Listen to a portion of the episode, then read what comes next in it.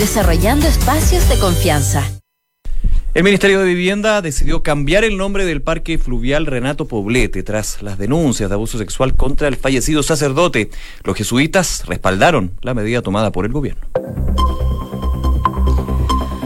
Una en punto, muy buenas tardes. ¿Cómo están ustedes? Bienvenidos a una nueva edición de Noticias en Duna, en un día que amaneció bastante, bastante cubierto y ya está empezando a despejar a esta hora de la tarde. Nico, ¿cómo estás? Bien, tú, José. ¿Cómo te tocó en la mañana? Tú que llegas muy temprano. Está. Mira, cuando llegué a la radio, eso de la... Mm, antes de las cinco, antes de las seis, perdón, eh, estaba nublado. Ya, pero frío. Pero, pero no estaba tan helado como se empezó a poner después. Ah, ya, entonces, ya, es que esa era la duda que yo tenía. O sea, la madrugada no está tan fría, pero hoy día fue Igual está helada, no está como en el verano, pero. No es para venir con traje de baño.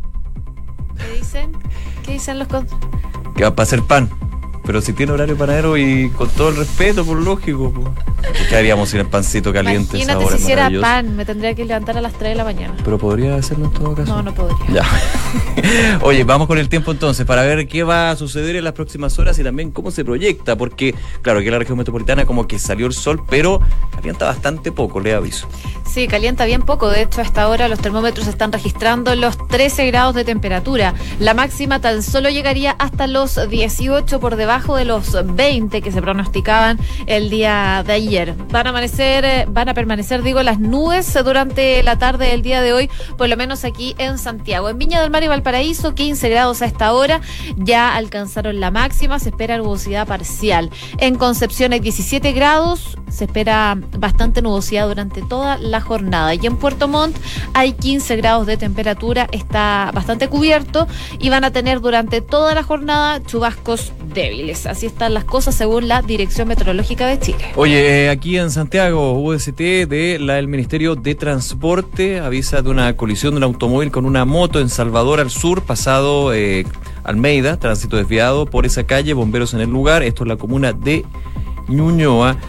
También eh, sobre una pista habilitada por choque con vehículo con poste en Tobalaba al norte con departamental y entre otro de los puntos ahí que llama la atención, semáforos apagados específicamente en Bustamante con San Eugenio, Eugenio, perdón, e Irarrázaval en la comuna de Ñuñoa. Así que eso más o menos lo que está informando la UST, el Ministerio de Transporte, a través de su cuenta de Twitter. Una con tres minutos, revisamos las principales noticias en los siguientes titulares. El Ministerio de Vivienda y Urbanismo decidió cambiar el nombre al Parque Fluvial Renato Poblete tras las denuncias de abuso sexual en contra del fallecido sacerdote. De esta manera, a partir de hoy, el recinto se va a llamar Parque de la Familia. Una reunión clave de la bancada de la democracia cristiana en Valparaíso zanjaría el respaldo a la idea de legislar de la reforma tributaria. El presidente del partido y jefe de la bancada de diputados de la tienda dieron señales de que se inclinarían a apoyar en primera instancia este proyecto. El Fondo Monetario Internacional mantuvo la proyección para el Producto Interno Bruto de Chile este año, pero estimó que crecerá menos que el mundo en 2020. El organismo pronosticó que la economía chilena va a crecer 3,4% en 2019, una cifra ligeramente inferior a los cálculos del gobierno y también del Banco Central.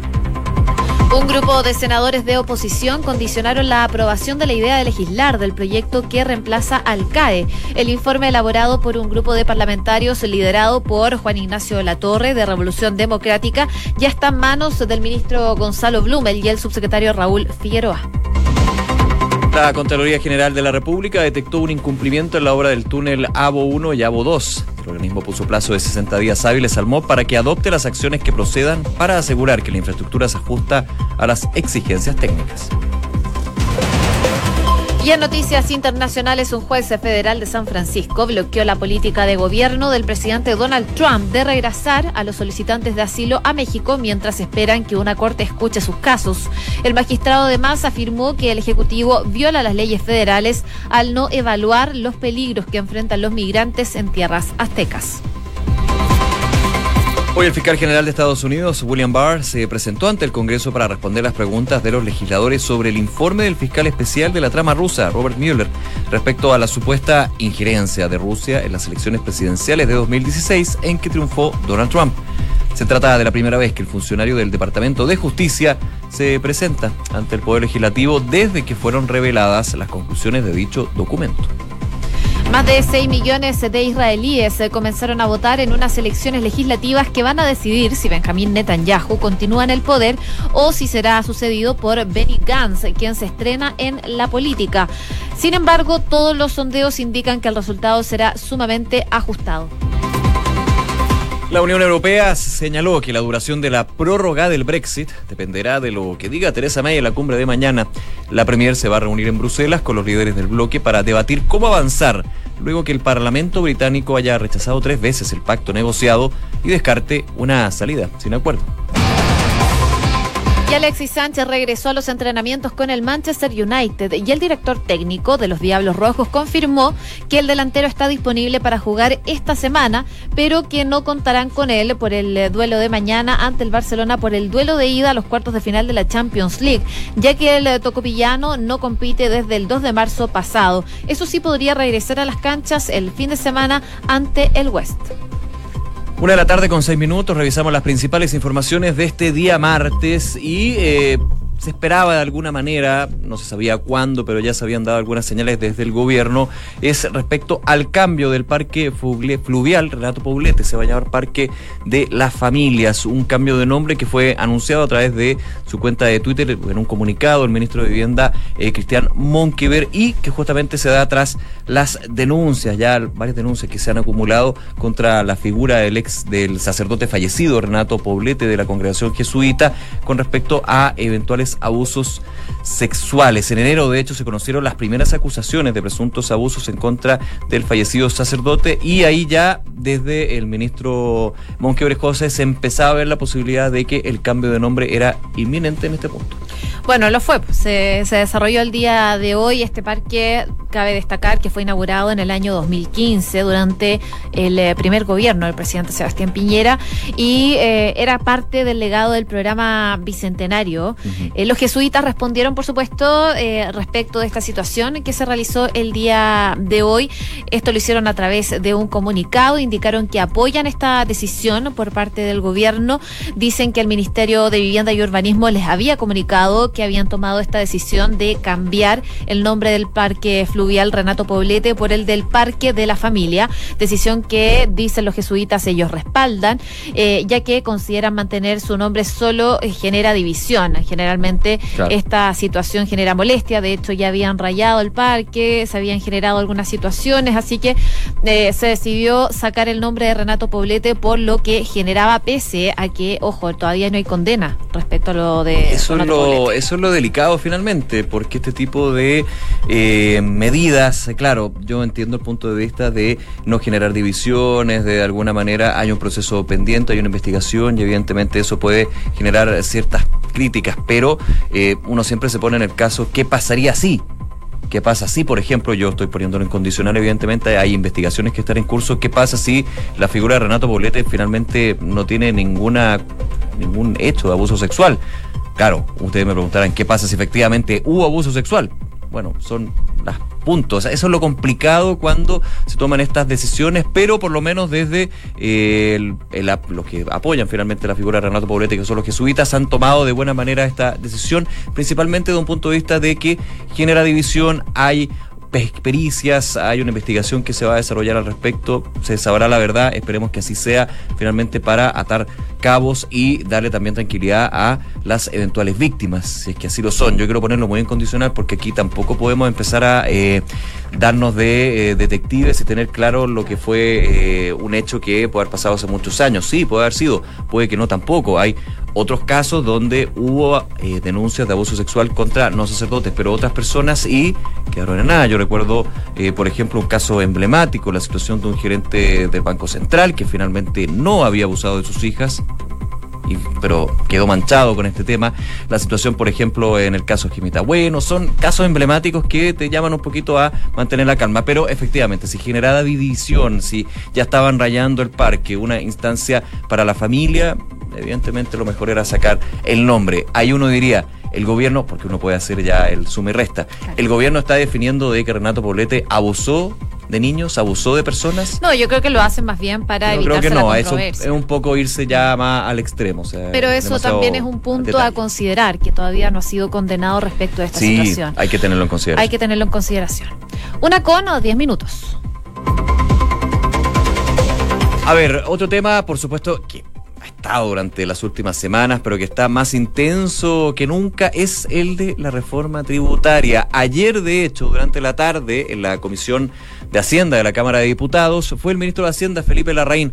Llegó medio agitado. De hecho, le tiraban tallas porque estaba en la sede del Congreso Nacional en Santiago y se fue corriendo a un paso apurado, digamos, desde eh, Tatino 120 hasta la sede del Congreso de Santiago y le tiraban algunas tallas entre los periodistas y los parlamentarios. Oiga, pero que está nervioso. No, no nervioso, es que vengo medio agitado. Pero entre talla y talla, finalmente llegamos a lo que fue la exposición, la presentación de la propuesta del gobierno que eh, abordaba a grandes rasgos lo que es una compensación de lo que no se va a recaudar por esta reforma tributaria en alrededor de 400 millones de dólares. Eh, varios puntos, entre ellos, por ejemplo, una novedad que de hecho tiene en una pugna a las eh, compañías de seguros de vida con el Servicio de Impuestos Internos en tribunales, es el de grabar el de generar impuestos por el retiro de estos eh, seguros de ahorro, seguros de vida con ahorro. Esa es una de las novedades, pero si nos quedamos solamente en lo político, porque aquí, más allá de que sea un tema técnico, evidentemente, hay una discusión política y que se, se tiene que zanjar el día de mañana cuando en la misma Comisión de Hacienda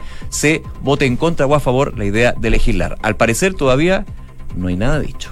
No, no hay nada dicho. Eh, siguen las negociaciones en la oposición. De hecho, se hablaba mucho de las posturas que van a tomar los distintos eh, parlamentarios que pertenecen a esta comisión de Hacienda, que van a tener que decidir si van a votar por la idea de legislar o no. Se hablaba mucho de la posición de la democracia cristiana, que al parecer mm. van a tener eh, un punto clave respecto de lo que pase con la reforma tributaria. ¿Es fundamental la DC para el gobierno? Sí, porque ellos finalmente pueden decidir si aprueban la idea de legislar o no y ese es uno de los puntos que preocupa no solo al gobierno porque los necesitan, sino que también a la oposición, porque recordemos que no hace mucho firmaron un pacto de mínimos comunes para poder seguir siendo oposición y poder tener una colaboración entre todos los partidos. Y si finalmente la democracia cristiana decide votar a favor, podría a lo mejor producirse un quiebre dentro de la oposición. Bueno, hoy día en la democracia cristiana estuvieron con reuniones, el presidente de la DC Fuad Chaín llegó hasta el Congreso para eh, precisamente liderar esta, estos encuentros con los diputados de su partido. Y, así, y pese a que el resto de la ex nueva mayoría y el Frente Amplio ya manifestaron su insatisfacción con esta iniciativa y el proyecto que presentó el gobierno, el eh, timonel de la Falange reiteró que como partido están abiertos a aprobar la idea de legislar, que debe votarse ya mañana en esta Comisión de Hacienda, e incluso le dio un nuevo plazo al Ejecutivo para que considere finalmente sus reparos. Hoy día, durante la mañana, habló el ministro de Hacienda, Felipe Larraín, y esto fue lo que dijo. Nosotros hemos visto claramente que algunos quieren obstruir. Nosotros apelamos a aquellos que quieren dialogar, a aquellos que están dispuestos a los acuerdos en beneficio de Chile. Hay algunos que quieren darle un portazo a la clase media, a las pymes, a los adultos mayores y a las regiones. Yo hago este llamado, este llamado a hacerlo por Chile. Si ustedes me preguntan, sí, yo tengo confianza que vamos a poder avanzar en el proyecto de modernización tributaria. Ahí las declaraciones del ministro de Hacienda Felipe Larraín, que han sido por supuesto también parte de la postura que tenido el gobierno. Habló, por ejemplo, el eh, ministro Blumer, más o menos en la misma línea. Eh, también hubo otras declaraciones, por ejemplo, el presidente de la CPC, Alfonso Suet, quien llamó a los parlamentarios a votar la idea de legislar, aunque del empresariado ha mostrado ciertos matices con respecto a eso. De hecho, el día de hoy, eh, varias asociaciones de pymes se reunieron con la bancada de diputados de la democracia cristiana y su presidente fue a China, ahí Gabriel Asensio, que va a ser figura clave entonces para este eh, escenario político de negociación que estamos hablando. Ojo, reiteremos un punto del trámite legislativo. Que no se vote la idea de legislar en la Comisión de Hacienda de la Cámara de Diputados no quiere decir que el proyecto no pase a la sala. Sí, pasa eso, pasa a la sala el proyecto, pero con un informe podríamos decirlo, negativo y ya con alguna manera la imposibilidad que tendría el gobierno de pasar el trámite en general de este proyecto en la sala de la Cámara de Diputados. Entonces, por eso también es bien importante lo que sucede en la comisión. Claro, porque uno dirá, bueno, pero son seis, siete diputados los que están definiendo el proyecto. No, va a pasar a la sala de todas maneras, pero es la primera gran prueba. Y si no pasa la idea de legislar, que es, recordando, la votación en general, o sea, ya, ok, entremos a discutir en particular lo que es el proyecto, es el primer gran portazo que podría tener este proyecto del gobierno, recordando lo que ha sido la exigencia o demanda de la oposición. Los temas que generan consenso, ok, discutámoslos, pero los otros hagamos una comisión, hagamos un consejo para poder evaluar y llegar a un consenso, un acuerdo. Entonces, por eso se ha hablado de la división. Pero evidentemente el tema ideológico, más allá del tema técnico, ha sido parte de la discusión de un lado y de otro y tendrán que verse las caras el día de mañana en la comisión. Sin embargo, la DC parece que va a ser nuevamente un aspecto clave para el gobierno y no se sabe todavía en qué va a terminar. No se sabe y desde ya, desde el Partido Socialista, le están enviando un mensaje, de hecho, a la ADC, a la democracia cristiana. Lo hizo el jefe de bancada del Partido Socialista, el diputado Manuel Monsalve, quien le responde al presidente de la ADC, Fuad Chaín, que dice que si finalmente aprueba la idea de legislar en la Comisión de Hacienda por la reforma tributaria, la relación no va a ser la misma. Así que, bueno, probablemente la decisión que tomen desde la democracia cristiana va a tener consecuencias. Otro tema y consecuencias no solamente para el gobierno, sino para la oposición, una oposición que, recordemos, durante el año pasado en el ambiente legislativo, sin grandes reformas estructurales que ha sido planteada por el gobierno, se mostraba muy dividida. Y de hecho ahora se empieza a hablar nuevamente de una vieja frase de la política, hay que respetar los acuerdos. Habrán acuerdos justamente entre los partidos de la concerta, eh, de la ex nueva mayoría, me fui muy atrás, de la ex nueva mayoría, qué pasa con el Frente Amplio, ayer eh, una visión bien crítica por parte del diputado Giorgio Jackson, por ejemplo, que estaba en la que está en la Comisión de Hacienda de la Cámara, Pepe Out, que en algún minuto dijo, ok, podemos entrar a eh, pensar en la idea de legislar, pero salió de esta reunión súper crítico y dijo, yo voy a votar en contra de la idea de legislar porque este es un proyecto malo y que finalmente no tomó ninguno de los puntos que fueron propuestos por esta comisión conformada en parte por los diputados de oposición. A la otra, al, otro lado estaban los diputados oficialistas, eh, el diputado Santana, por ejemplo, el diputado Melero, quienes evidentemente hablan de esta estrategia que se ha dado a nivel legislativo. Quiénes están con los buenos, quiénes están con los malos, que justamente lo que ha sacado eh, ronchas en la oposición en otros proyectos de ley. Una con 17 minutos. Escuchas Noticias en Duna con Josefina Stavrakopoulos y Nicolás Vial. Oye, este es un tema que hemos estado comentando, José, eh, con respecto a el brote de sarampión en Estados Unidos, específicamente en Nueva York. Y hay información bien importante al respecto porque la situación parece que no ha podido ser controlada y podría ir increciendo y complejizándose bastante más. Sí, bueno, la vacunación contra el sarampión va a ser obligatoria en algunas zonas de Nueva York, específicamente en Williamsburg, en la zona de Brooklyn, eh, tras esta epidemia que está afectando no hace poco, sino que desde octubre pasado a Nueva York. El gobierno de Nueva York, el gobierno municipal, declaró el día de hoy una emergencia sanitaria pública debido a esta epidemia de sarampión, lo cual le permite exigir entonces la vacuna contra el sarampión, paperas y rubiola a los diferentes residentes de la zona eh, principalmente afectada por esta enfermedad, eh, principalmente la zona de Williamsburg, como les decía, un barrio eh, de Brooklyn, en donde es un barrio, como dicen algunos, bastante chic, pero también es un barrio donde viven muchos judíos ortodoxos. Es como la característica de este barrio de Nueva York, por lo mismo están haciendo un llamado en entonces a esa zona de Nueva York a vacunarse por esta crisis que se vive por el sarampión que ha ido en aumento, porque nosotros lo habíamos comentado ya hace algunas semanas acá en Noticias en Duna esta situación, pero ahora ha ido aumentando y han tenido que declarar emergencia sanitaria pública en esta zona de Nueva York. Habló el alcalde de Nueva York, Bill de Blasio, dijo, no hay dudas de que las vacunas son seguras, efectivas y pueden salvar vidas. Urjo a todos, especialmente aquellos en áreas afectadas, a recibir la vacuna para proteger a sus hijos, familias y comunidades. Eh, hasta ahora ya se han confirmado 285 casos de sarampión desde el comienzo de esta epidemia en octubre, la gran mayoría niños y adolescentes, en realidad son 246 casos de niños y adolescentes de los 286 que no fueron vacunados. Y con esta eh, ya obligación legal de tener que estar vacunado, se arriesgan aquellos que no tengan el carnet, digamos, fichado con eh, el haber haberse inoculado, haberse vacunado con multas que tenía por aquí el dato, podrían llegar a los mil dólares o ser procesados con hasta 15 días de prisión. Mira, como es la justicia ya. Bueno, y también considerando los movimientos antivacunas. Claro, que ese en es este el aspecto caso eh, complican bastante a las autoridades. Así que preocupa bastante esta epidemia de sarampión en Estados Unidos, especialmente en distintos condados del de, eh, estado de Nueva York. Vamos a estar atentos, por supuesto, a ver cómo va eh, evolucionando esta situación sanitaria en Estados Unidos. Una de la tarde con 20 minutos. Escuchas Noticias en Duna con Josefina Stavrakopoulos y Nicolás Vial.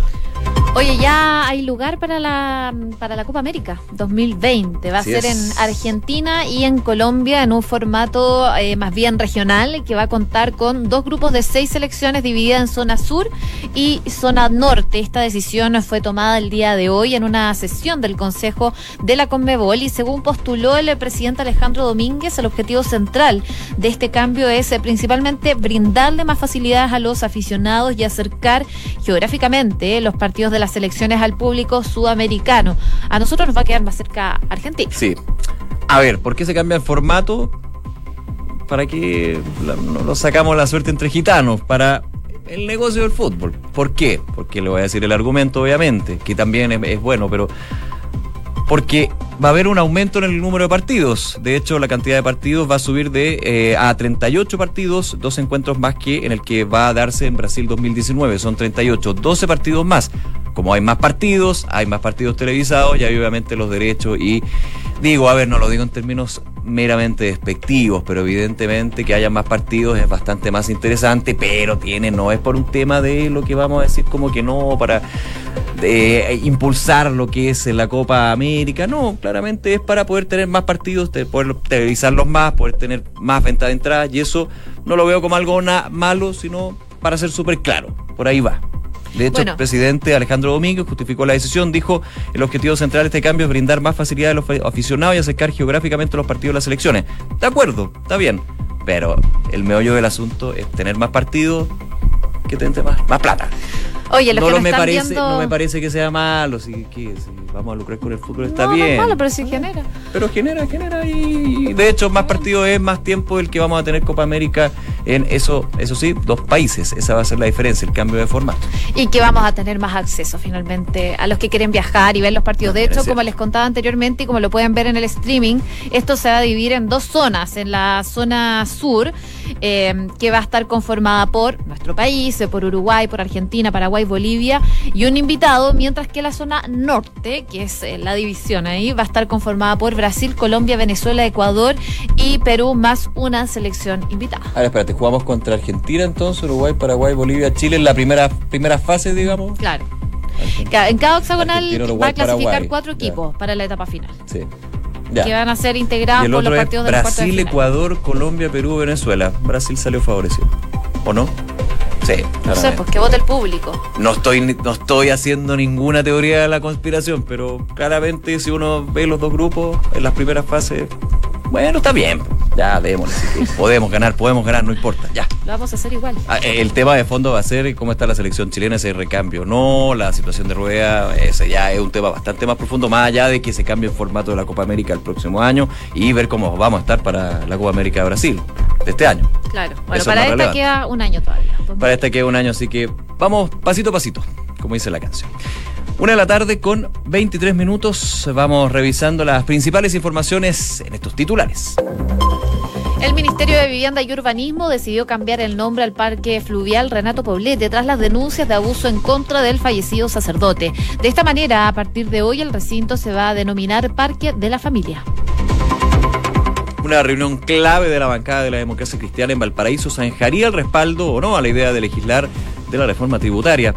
El presidente del partido y el jefe de bancada de diputados de la tienda dieron señales de que se podrían inclinar por apoyar en primera instancia el proyecto.